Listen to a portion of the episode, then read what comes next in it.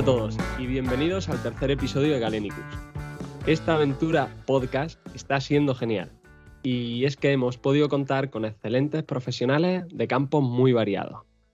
Esta temporada ha estado centrada en la investigación. En el primer programa hablamos sobre mi investigación pura, centrándonos en la microbiota. Posteriormente hablamos de investigación en la universidad. Y en este tercer programa quería tocar la pata que creo que me faltaba, que es la de la industria. Si algo ha contribuido a la accesibilidad de productos, es sin duda el proceso industrial. Y es que, en cierta manera, se puede decir que gracias a la industrialización podemos obtener productos de mayor complejidad, menor coste y más calidad. La investigación llega a nuestras vidas y se hace palpable gracias a la industria. Y es que solo tenemos que pensar en productos sencillos, como pueden ser un yogur, un queso o un gazpacho. Gracias a la industria los tenemos con unos estándares de calidad altos y más accesibles que el mismo producto artesano. Lo que he comentado es la base, porque hoy existen alimentos diseñados para mejorar nuestra salud y cuya complejidad a nivel de conocimientos de lo que hay detrás es tremenda. Para hablar de esto, hoy tengo conmigo un invitado muy especial, sobre todo en lo personal y también por la firma o marca para la que trabaja. Es una marca de las de siempre, de las que existe desde nuestra infancia, sobre todo para las generaciones anteriores a la existencia de las famosas marcas blancas. Os doy, oyentes, unos segundos a ver si sois capaces de averiguar de qué marca os hablo. Os doy una pista. Se vale de pura leche de vaca para constituir la sílaba de su nombre. Y sí, creo que gran parte de vosotros debe de haber acertado. Estamos hablando de Puleva. Y hoy tenemos el placer de estar acompañados por Federico Lara, responsable de investigación y desarrollo, además de ser el coordinador científico del Instituto Puleva de Nutrición. Muy buenas, Federico. Hola, Sebastián. Y gracias por, por invitarme y también felicidades por, tu iniciativa. Muchas gracias a ti. Y es que personas y profesionales como vosotros sois los que hacéis posible esto y si tiene algún éxito es gracias a vuestros conocimientos y lo que transmitís. Y gracias también por haber sacado un ratito de tu tiempo para este proyecto, Galenicus. Vamos al lío porque tengo muchas curiosidades que tratar contigo. La primera, sobre la llegada de la investigación a la industria. Y para que entiendan nuestros oyentes, no me refiero a la aplicación de conocimientos, sino a la búsqueda de nuevos conocimientos. Puleva tiene cerca de 110 años de historia y eso ya son varias generaciones. Supongo que empezaría simplemente vendiendo un producto natural y con un procesamiento muy escaso. Hoy Puleva desarrolla y diseña muchos productos.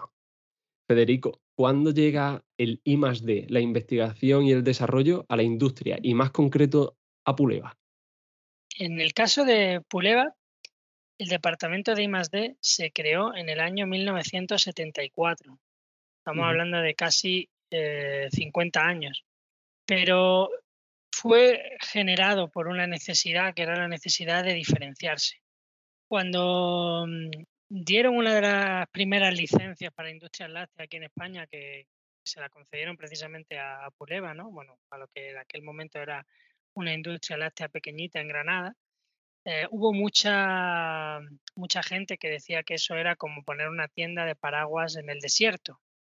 ¿Por qué? Obviamente porque nosotros aquí en Andalucía y concretamente en Granada, pues tenemos muy pocas vacas.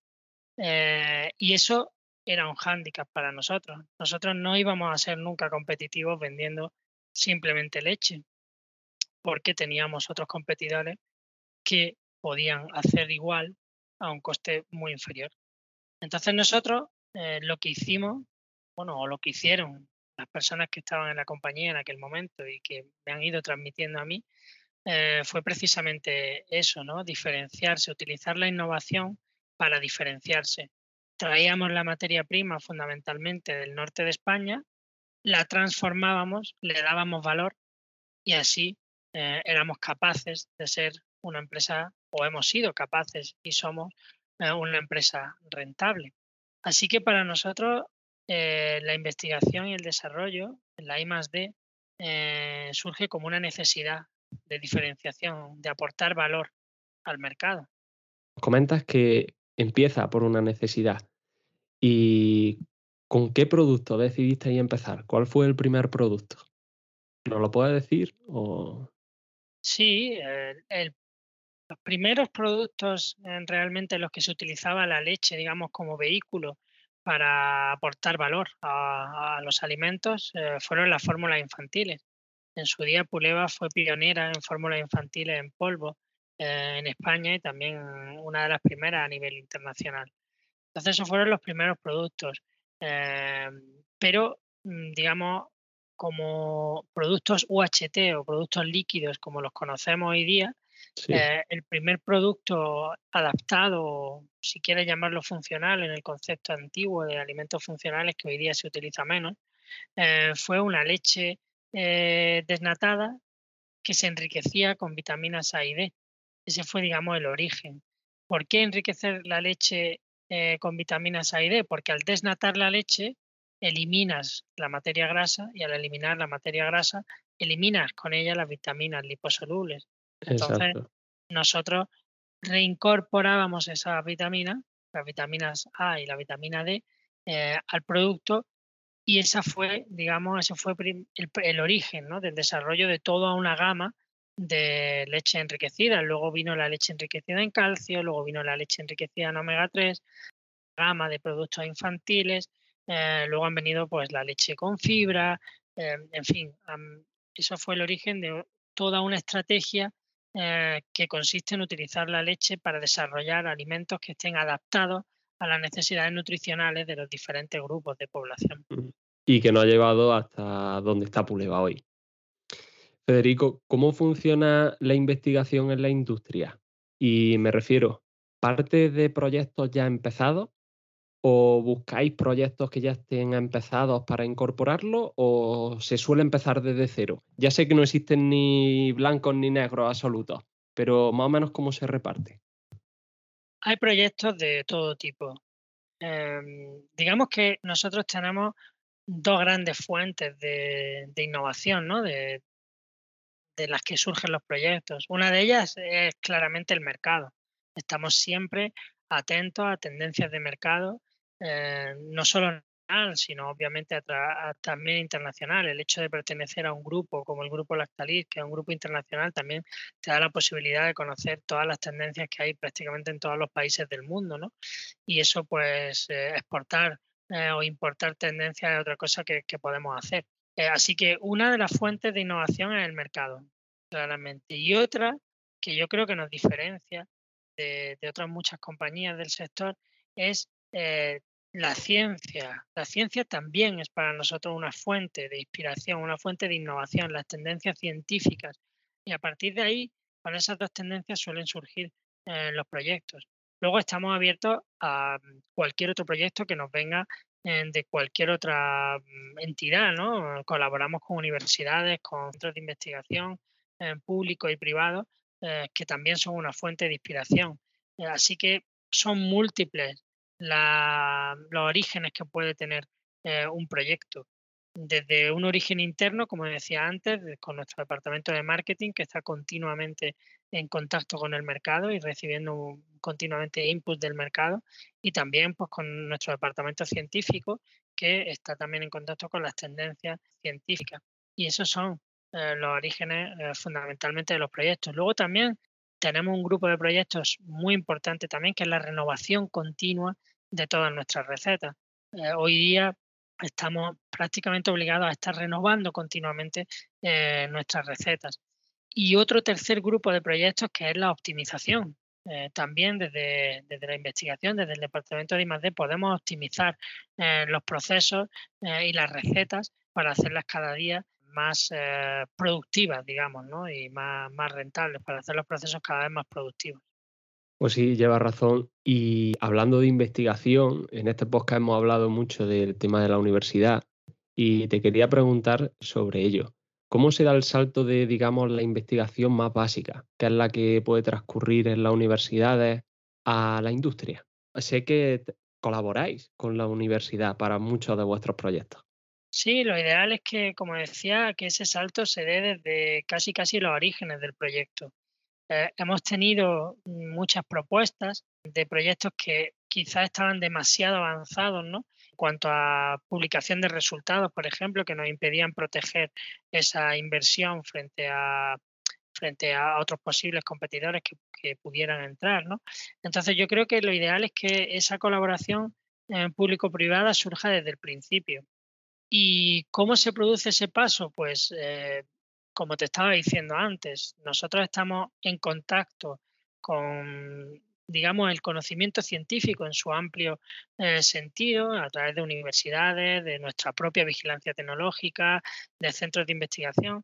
Y cuando vemos que hay alguna tendencia a estudios eh, que apuntan hacia un beneficio de determinado ingrediente o de determinado nutriente en una determinada condición fisiológica o patológica, pues nos interesamos por él, intentamos colaborar con ese grupo de investigación y lo que nosotros aportamos desde la industria es fundamentalmente, fundamentalmente la aplicación de ese nutriente o de esa estrategia, digamos, nutricional, su aplicación a un producto concreto y también en muchas ocasiones ayudamos en toda la investigación clínica en los estudios de intervención para demostrar realmente que eso tiene un beneficio para la, salud.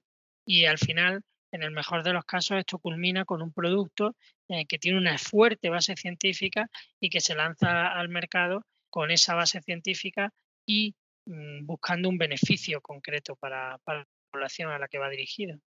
Puedo imaginar que con todas estas comunicaciones y colaboraciones en proyectos, se entablan relaciones con, individuos. Pero yo pienso en una persona normal que le gustaría acceder a la industria como investigador. ¿Cómo puede prepararse para ello?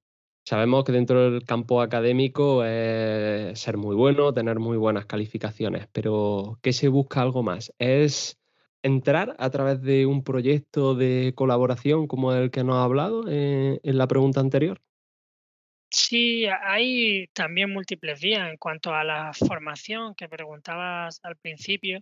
Son muy importantes, por supuesto, las habilidades técnicas, pero también son importantes las habilidades que podríamos llamar más sociales, ¿no? Como la capacidad de comunicación, la capacidad de liderazgo, de trabajo en equipo, de mm, trabajo enfocado a un objetivo, eh, también la famosa palabra que se utiliza hoy tanto, la resiliencia, ¿no? También ser flexible a los cambios, porque la industria está siempre sometida a continuos cambios y eso también hay que, hay que entenderlo.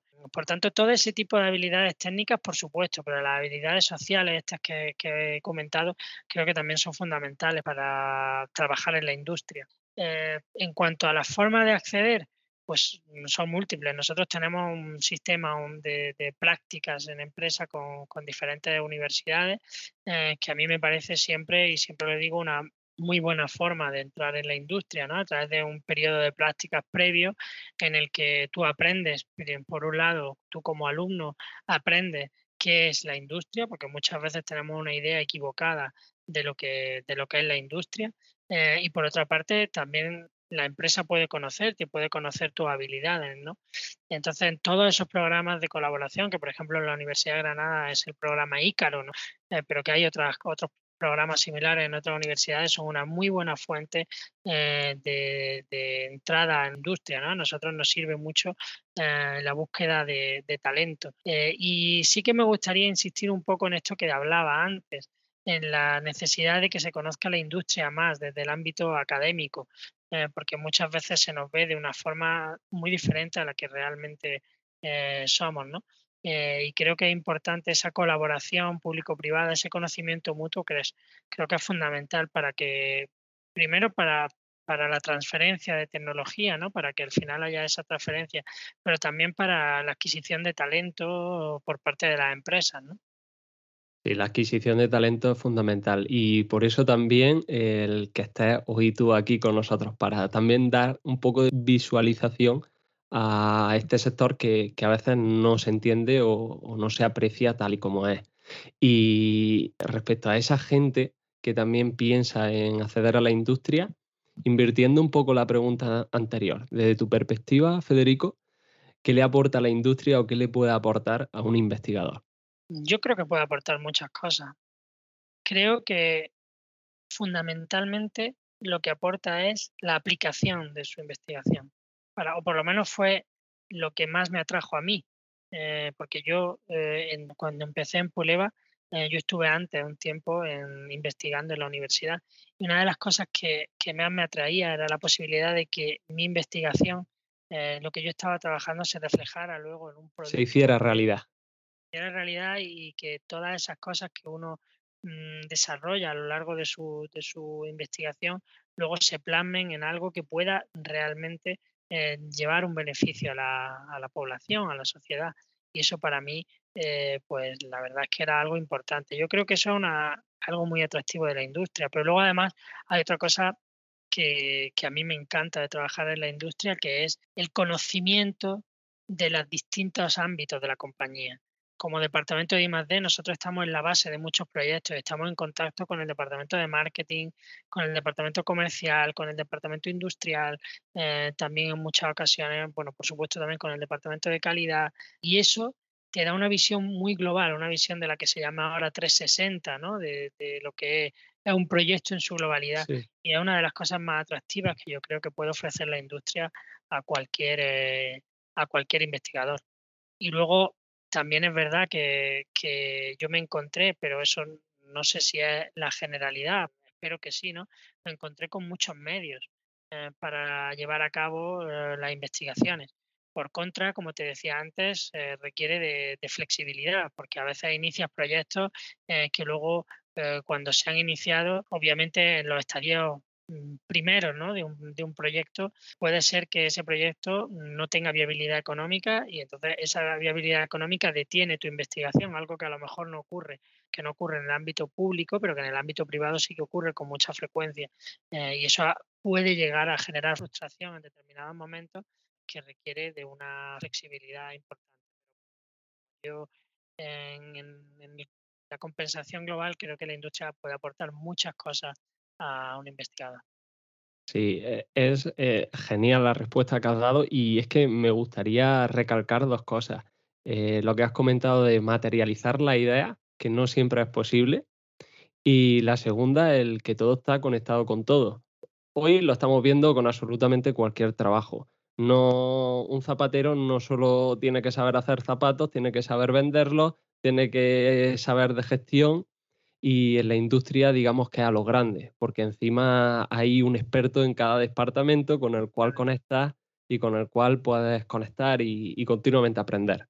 Aprendes continuamente de tus compañeros y, estás en contacto con mucha gente y eso siempre es muy positivo, es una cosa que, que aporta a la industria que es muy, eh, muy positiva en cuanto a la idea de materializar, pues yo te pongo, te puedo poner un ejemplo concreto, ¿no? Eh, hemos estado trabajando durante mucho tiempo en la reducción de azúcar, por ejemplo, en los batidos, y hemos llegado a reducir hasta un 50 o un 60% del azúcar que contienen eh, los batidos. Cuando eh, alguien con formación técnica o científica como yo, que, que soy farmacéutico, ve que su trabajo se refleja en un producto que está en el mercado y que al final está mejorando la calidad de la dieta de un niño porque, bueno, le estás dando con el mismo producto le estás dando un 50% menos de azúcar o cuando consigues lanzar un producto directamente sin azúcar, centrándonos en el tema del azúcar, porque luego pues, podríamos hablar de los alimentos enriquecidos en omega 3, por ejemplo, y cómo tu investigación y tu desarrollo está mejorando la ingesta de omega 3 en la población, es algo que te hace pues sentir realmente bien y orgulloso con tu trabajo. Genial. Centrándonos más en, en tu trabajo en Puleva, Federico, eh, te voy a preguntar sobre alimentos funcionales. Y para nuestros oyentes entendemos que un alimento funcional es ese que aparte de aportar nutrientes, aporta algo más para la salud. Eh, digamos que cuando se comercializa existe un equilibrio. Por un lado, se buscará que el producto esté bueno, haciendo referencia a que sea bonito, que sea sabroso, que guste y que la gente lo quiera. Pero por otro lado, también que sea bueno, es decir, que aporte cosas buenas a la salud. ¿Cómo dirías que es ese equilibrio? Quiero decir, ¿cuál de estos dos puntos tiene más peso o si tienen el mismo? Uf, es una muy buena pregunta, ¿no? Se dice que un alimento tiene que ser lo primero seguro, ¿no? La seguridad alimentaria por encima de, cualquier cosa, ¿no? Algo que, bueno, que parece que en, países desarrollados como el nuestro, pues parece que está ya superado, pero muchas veces pues te encuentras con algunas tendencias como aquella de beber el agua no tratada o, la de consumir la leche cruda que ponen de nuevo eh, la seguridad alimentaria en primer plano, ¿no? Entonces lo primero que tiene que ser un alimento es seguro. Y después eh, hay muchos atributos ¿no? que debe tener un alimento. Tiene que ser placentero, por supuesto, tiene que ser saludable, tiene que ser sostenible. Hoy día también eh, ese concepto se ha introducido con mucha fuerza en los últimos años. Así que un alimento tiene que tener muchas cualidades. Pero al final eh, yo creo que la alimentación tiene un componente de placer muy importante y que cualquier alimento por encima de cualquier cosa, si quitamos quizá lo de la, seguridad alimentaria, ¿no? Eh, debe ser placentero, tiene que estar bueno. Difícilmente un alimento que no esté rico va a poder tener un éxito en, el mercado. Igual con las dietas, ¿no? Cuando uno se somete a, a dietas eh, restrictivas, monótonas, son dietas que suelen tener muy poco, muy poco seguimiento, ¿no? Eh, las puedes seguir durante un tiempo, pero luego te cansas rápidamente, porque al final eh, la alimentación tiene siempre un componente de placer que en muchas ocasiones se olvida cuando hablamos de alimentación. Hablamos de alimentación y hablamos de, nutrientes, del azúcar, la sal, la grasa, eh, las vitaminas, los minerales, pero en muchas ocasiones olvidamos que al final un alimento lo primero que tiene que ser es placentero. Así que para mí esa parte tiene un peso muy importante y es un enorme reto para nosotros porque eh, nos obliga a desarrollar productos que sean muy ricos desde el punto de vista nutricional, con nutrientes en muchas ocasiones que, que, van a generar desviaciones en el perfil sensorial del alimento, como puede ser el hierro, por ejemplo, o el omega 3, que, podría, o los aceites vegetales, ¿no? que podrían influir negativamente en la parte sensorial. Y sin embargo, nosotros tenemos el reto de hacer eso al mismo tiempo que hacemos un alimento que esté rico. Y creo que es algo que hemos conseguido en, Puleva y en general en la industria eh, y de lo que yo creo que podemos sentirnos orgullosos. Siempre, por supuesto, queda mucho trabajo por andar y hay muchas cosas que podemos seguir haciendo, pero creo que, que ese equilibrio entre la salud y el placer creo que lo hemos alcanzado de forma satisfactoria. Interesante. Y te voy a pedir un poquito más. No es obligatoria la respuesta, pero ¿se te ocurre algún ejemplo de algo que sea muy bueno, que aporte muchas cosas buenas, pero que no sea viable, que salga al mercado? Pues se me ocurren muchos ejemplos de eso. Porque la viabilidad, eh, el estudio de viabilidad de un producto pasa por muchas etapas. Tener la viabilidad técnica, muchas veces queremos hacer cosas que técnicamente no son posibles hoy día y que la tecnología todavía no nos lo permite. También está la viabilidad económica. No nos engañemos, estamos en una industria de alimentación, no estamos en una industria farmacéutica. Entonces, eh, la industria de alimentación, la rentabilidad, eh, el precio al que tú puedes vender tu producto, tu alimento en este caso, pues es limitado. A veces quiere hacer algo muy bueno, muy enriquecido en nutrientes, con buenas calidades, pero que mm, finalmente no alcanza, o sea, el precio al que tendrías que vender ese producto eh, no está fuera del mercado, ¿no? Entonces eso es otra de las vías por las que el producto se, se puede caer. Eh, y también hay la otra vía, puede ser que el producto esté muy bien diseñado, eh, que sea viable técnicamente y económicamente, pero luego el consumidor eh, lo rechace por, diferentes razones, ¿no? así que, bueno, productos que no son, que, que están bien pensados y diseñados, pero que luego no son viables, hay muchos ejemplos. De hecho, ahora mismo no recuerdo la cifra exactamente, pero eh, creo que, no llega al 10% realmente la innovación eh, que finalmente triunfa en el mercado. Y eso, eso no es porque eh, la innovación no esté bien diseñada, es porque realmente es muy complicado introducir un producto nuevo en el mercado y especialmente en un mercado como el actual, que en el que tenemos una enorme oferta de productos. Me quedo con ese titular de que de 9 de cada 10 productos se quedan fuera. Eh, mm, el, titular te lo tengo que confirmar. Si quieres lo podemos confirmar. Sí, pero bueno, cerca de por ahí. que, hay un porcentaje muy alto de la innovación que, que fracasa e incluso una vez lanzada al mercado, sí es verdad.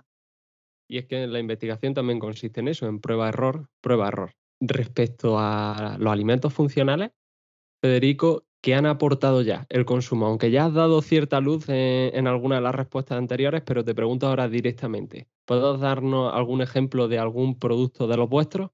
Pues sí, yo creo que hay muchos, hay muchos ejemplos, ¿no? quizá la alimentación infantil, que es donde hay mayor número de productos de este tipo enriquecidos, porque eh, el concepto de alimento funcional es un concepto que se está dejando de utilizar, porque al final eh, cualquier alimento es funcional porque tiene realmente una función para el organismo, ¿no? Pero si entendemos aquello de alimentos adaptados o enriquecidos como eh, un grupo de alimentos que, que aparte de su base aportan otra serie de nutrientes adicionales, eh, pues en la alimentación infantil tenemos un claro ejemplo. Eh, las leches infantiles están ayudando a equilibrar la dieta de los niños. Eh, recientemente ha habido un, estudio en NUPI que ha demostrado, por ejemplo, que hay un alto porcentaje, hasta un 80% de los niños que no alcanzan la, cantidad diaria recomendada de vitamina D.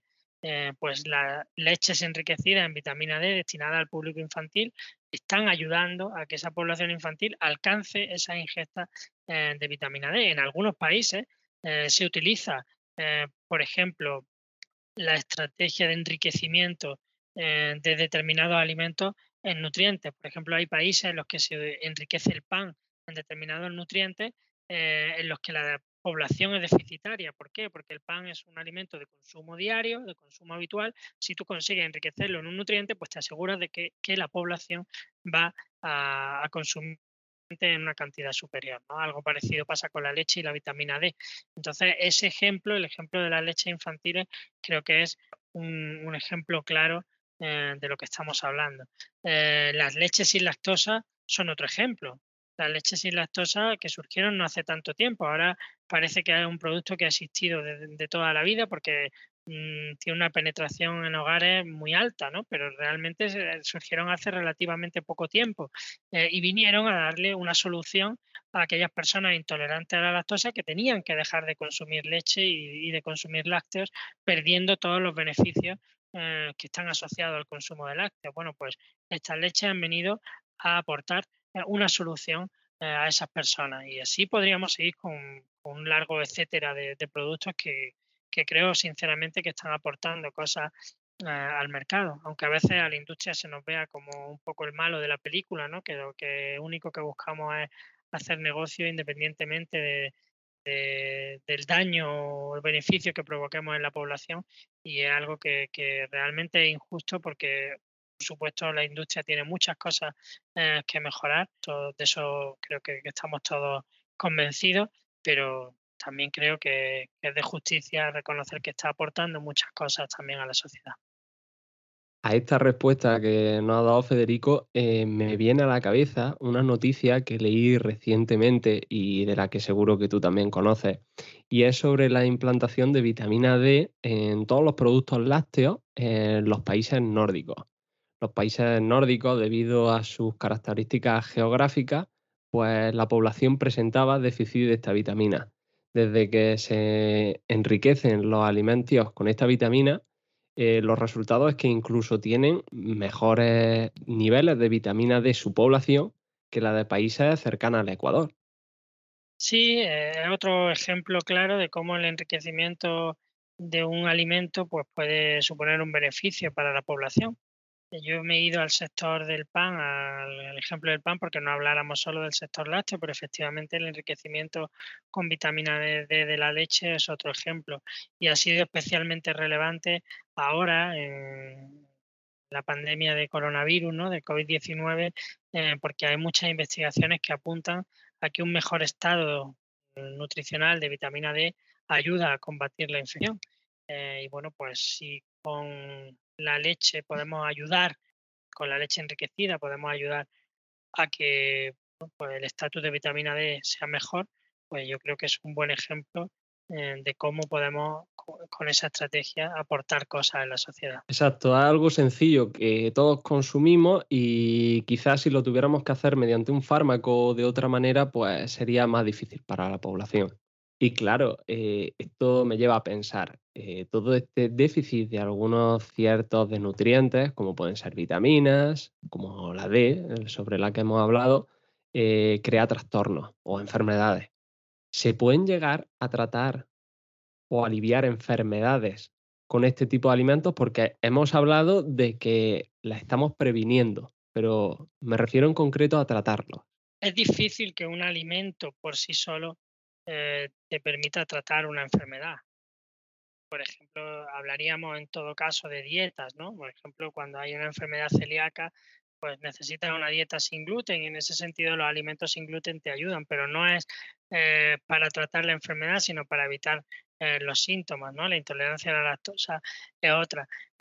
pero mm, como te decía, creo que es complicado pensar que con un alimento vayamos ni siquiera a prevenir una enfermedad con un alimento, ¿no? Al final estamos hablando del contexto de una dieta, ¿no? Y cómo ese alimento encaja en el contexto eh, de una dieta eh, global.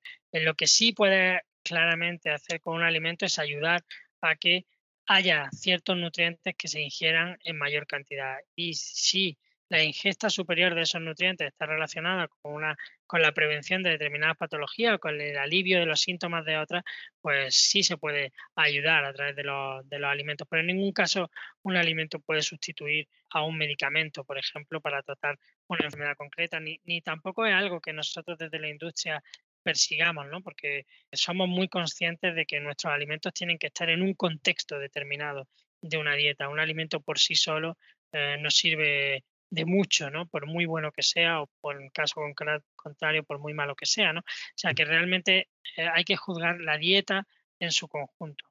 Y si sucediera, y me refiero un poco a la pregunta anterior, porque cuando se hace investigación a veces se descubren cosas inesperadas. ¿Qué sucede si se descubre algo que puede trascender más allá de un alimento? Y ya me estoy refiriendo a un medicamento.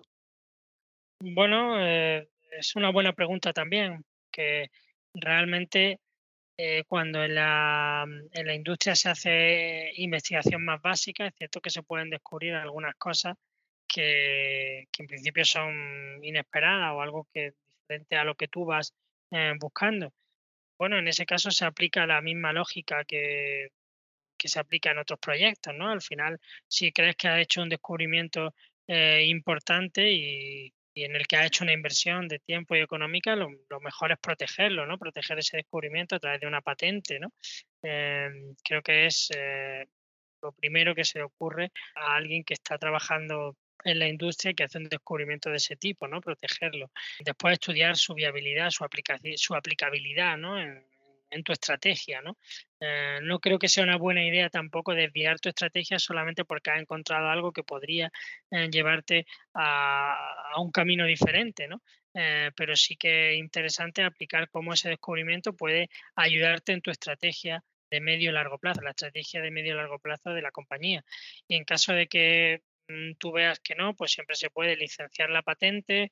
en fin, hay muchos caminos ¿no? para, traspasársela, digamos, a otro tipo de industria. la patente, transferirla, en fin, no sé, hay muchos casos. Este caso concreto no se me ha dado nunca, con lo cual no te puedo contestar en una base concreta, ¿no?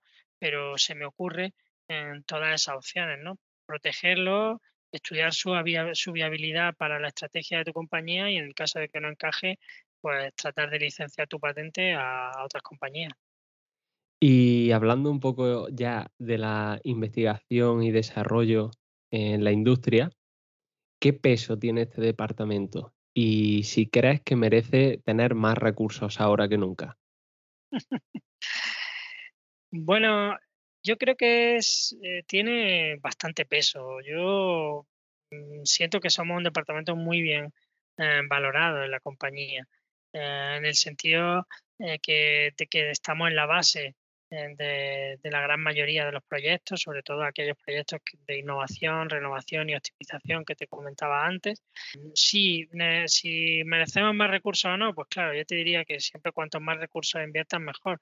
Eh, pero también soy consciente de que la inversión eh, en I+.D. tiene que tener un retorno. Sabiendo todos, y creo que se asume que la inversión en I+.D. siempre tiene cierto, cierta parte de fondo perdido, porque lo hemos estado hablando antes, hay muchos proyectos por diferentes razones no ven la luz, pero al estar al inicio del, del, de lo que llaman el funnel de, de, innovación, pues eso suele ocurrir. Pero también tenemos que ser un departamento que aporte rentabilidad a, la compañía, eso sin duda. Entonces yo creo que, que los recursos eh, tienen que estar eh, equilibrados con la, con la rentabilidad que el departamento aporta a la compañía.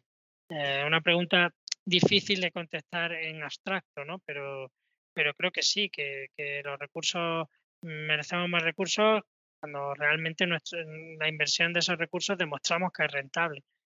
Yendo un poco más en profundidad a esto, ¿qué se busca ahora en más de la industria y en vuestro caso particular? ¿Qué estáis buscando y dónde centráis la investigación? Ya sé que aquí hay cierto secretismo, pero a grandes rasgos.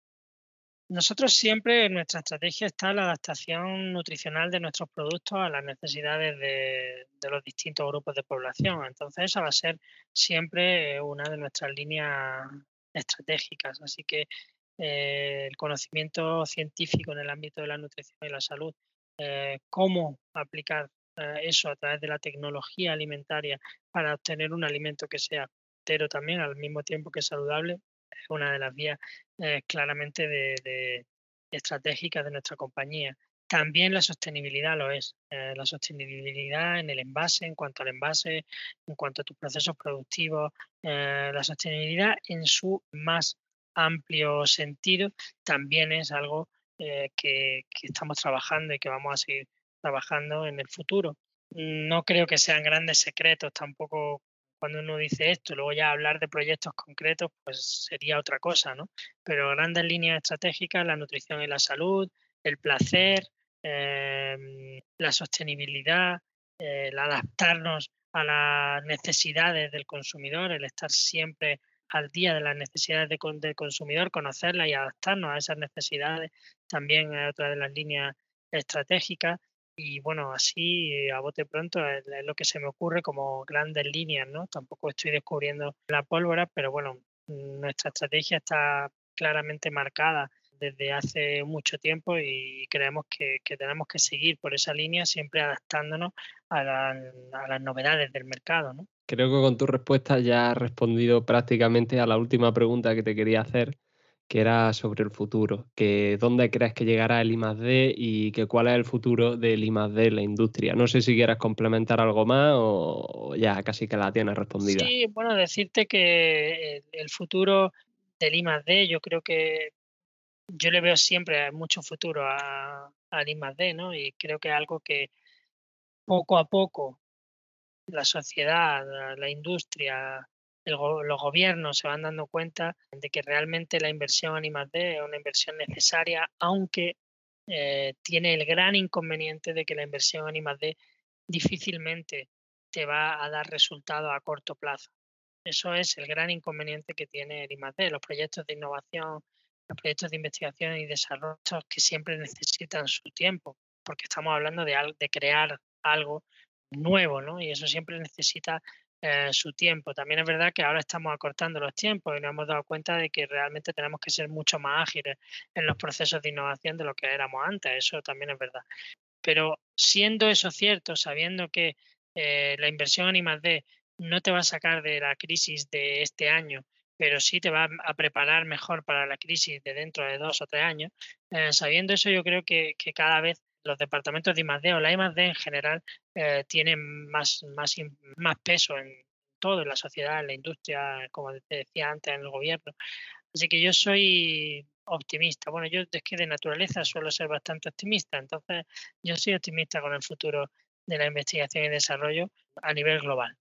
Genial. Federico, muchísimas gracias por tu tiempo y haber participado en este podcast. Creo que nos ha quedado una conversación muy interesante y que creo que puede llamar la, atención de muchas personas, tanto que tengan curiosidad en el campo, que tengan proyectos futuros de querer participar de alguna manera o simplemente gente que quiera aprender un poquito más. Yo también lo creo, la verdad es que yo me he sentido bastante cómodo Bueno, espero no hacerte sentir incómodo ahora, pero para acabar este podcast siempre me gusta darle un toque más personal del invitado y conocer algo de él. Por eso te voy a hacer algunas preguntas personales. Federico, eh, ya te he escuchado otras veces y sé que te gusta mucho el deporte. Eh, ¿Qué deporte practicas? Pues me encanta jugar al fútbol. Eso es lo que más me gusta. De todos los deportes que, que, he practicado, incluso algunos que sigo practicando, es el que más me gusta con diferencia, jugar al fútbol. Lo hago desde muy pequeño y, y lo he mantenido siempre. Mm, incluso durante estos mm, durante este año y medio, estos casi dos años raros que hemos tenido en los que no se podía hacer prácticamente nada, pues yo me salía a jugar al, al jardín con al fútbol con los niños. En el momento en el que se abría un poquito, se abrían un poquito las restricciones, intentaba ir a jugar porque es algo que necesito hacer y que me encanta hacer. Después hay otros deportes que practico, pues juego al pádel, eh, corro, pero realmente lo que más me gusta es jugar al fútbol. Genial. Y es que hay que ser activo, no es solo la alimentación, ¿verdad? También es moverse. De hecho, es muy importante el ejercicio, no solo como siempre tenemos en mente para, para, mantener un peso saludable, sino para mantener otras muchas funciones del organismo. La relación entre la actividad física y la salud mental también tiene cada vez más evidencia científica. Y por curiosidad, ¿de qué posición juegas o te gusta jugar? Pues yo soy más bien atacante, o sea, me gusta jugar en las posiciones de ataque. Arriba, pues por mis características físicas, no puedo ser un tanque de estos como tipo puede ser Lewandowski o eh, Haaland, ¿no? Pero eh, más me gusta jugar en la posición de media punta o en la posición de, extremo. Pero siempre me he defendido mejor siempre en el ataque que, eh, valga la redundancia, en la propia defensa. La defensa. Entro un poquito en alimentación, Federico. Cocina. ¿Cómo se te da? ¿Nos puedes decir alguna receta que te guste y, si fuera posible, un modo sencillo de cómo se prepara? Pues la verdad es que me gusta cocinar, porque además está muy relacionado también con, mi trabajo, ¿no? El experimentar cosas nuevas, mezclas de sabores, diferentes mm, formas de cocinar los alimentos. Es una cosa que, siempre me ha gustado. En cuanto a recetas y en honor a, a mis hijos que les encanta eh, te hablaría de, los huevos al plato, eh, que es una receta que yo aprendí de mi abuela, luego también de mi madre, y que es una receta muy, muy sencilla, eh, que consiste mm, simplemente en preparar el huevo en una solían hacerlo ahora cada vez menos, ¿no? Pero se solía hacer en unas cazuelas de barro en las que se ponía una base de, de mantequilla sobre esa base pues se añadía el huevo y se añade también jamón, eh, guisantes, no te voy a dar todos los detalles. General. pero sí, es un plato bastante mm, completo, muy sencillo de hacer y, que, luego se le da un toque final eh, con un poquito de queso, queso fundido que puedes eh, hornear y, y que bueno, según mi hijo me sale muy bien. Cambiamos de tema porque me está dando hambre. Cada vez que papá hace la cena ya tocan huevos al plato hoy, ¿no? Qué bueno. Y por último, Federico, ¿estás viendo alguna serie ahora o nos recomienda alguna que te haya gustado, que hayas visto recientemente? A ver, en eso la verdad es que no voy a ser muy innovador. Eh, estoy viendo La Casa de Papel, la última temporada, pero como yo creo que casi toda España, eh, y la verdad es que es una serie que me gusta mucho me gusta mucho, creo que está muy bien hecha, eh, el guion es muy bueno, eh, la fotografía también, o sea, soy un gran especialista en cine, pero a mí me gusta mucho esa serie. Eh, y las otras que he visto que me han gustado que podría recomendar, también creo que nadie se va a sorprender si le hablo de, de Juego de Tronos o de Breaking Bad, que es otra serie que he visto que también me ha gustado mucho, o de House of Cards, también me ha gustado mucho. Entonces ahí lo siento, pero no te voy a aportar mucha originalidad. Creo que todo el mundo dirá, bueno, esto para decir esto tampoco hace falta pensar mucho, ¿no? Pero es que son las series que he visto y las que más, mm, las que más me han, me han gustado. y, es que enganchan mucho, son muy buenas. Sobre mm. todo la, la temporada, ¿ves cómo termina la casa de papel? Sí, sí, a ver, a ver. Yo todavía estoy al principio de la última temporada. Pues muchas gracias de nuevo, Federico, por tu tiempo, por haber participado en este podcast. Y a todos nuestros oyentes, recordarles que en el Instagram de Galenicus podéis seguir escuchándonos y estar atentos de nuevos programas y nuevas noticias. Eh, esta temporada no acaba todavía, quedará algún podcast más y espero que hayáis disfrutado de nuestro invitado tanto como yo participando en nuestra entrevista. Pues muchas gracias Sebastián, yo también he disfrutado mucho y de nuevo te doy la enhorabuena por la iniciativa. Pues muchas gracias a todos y un saludo.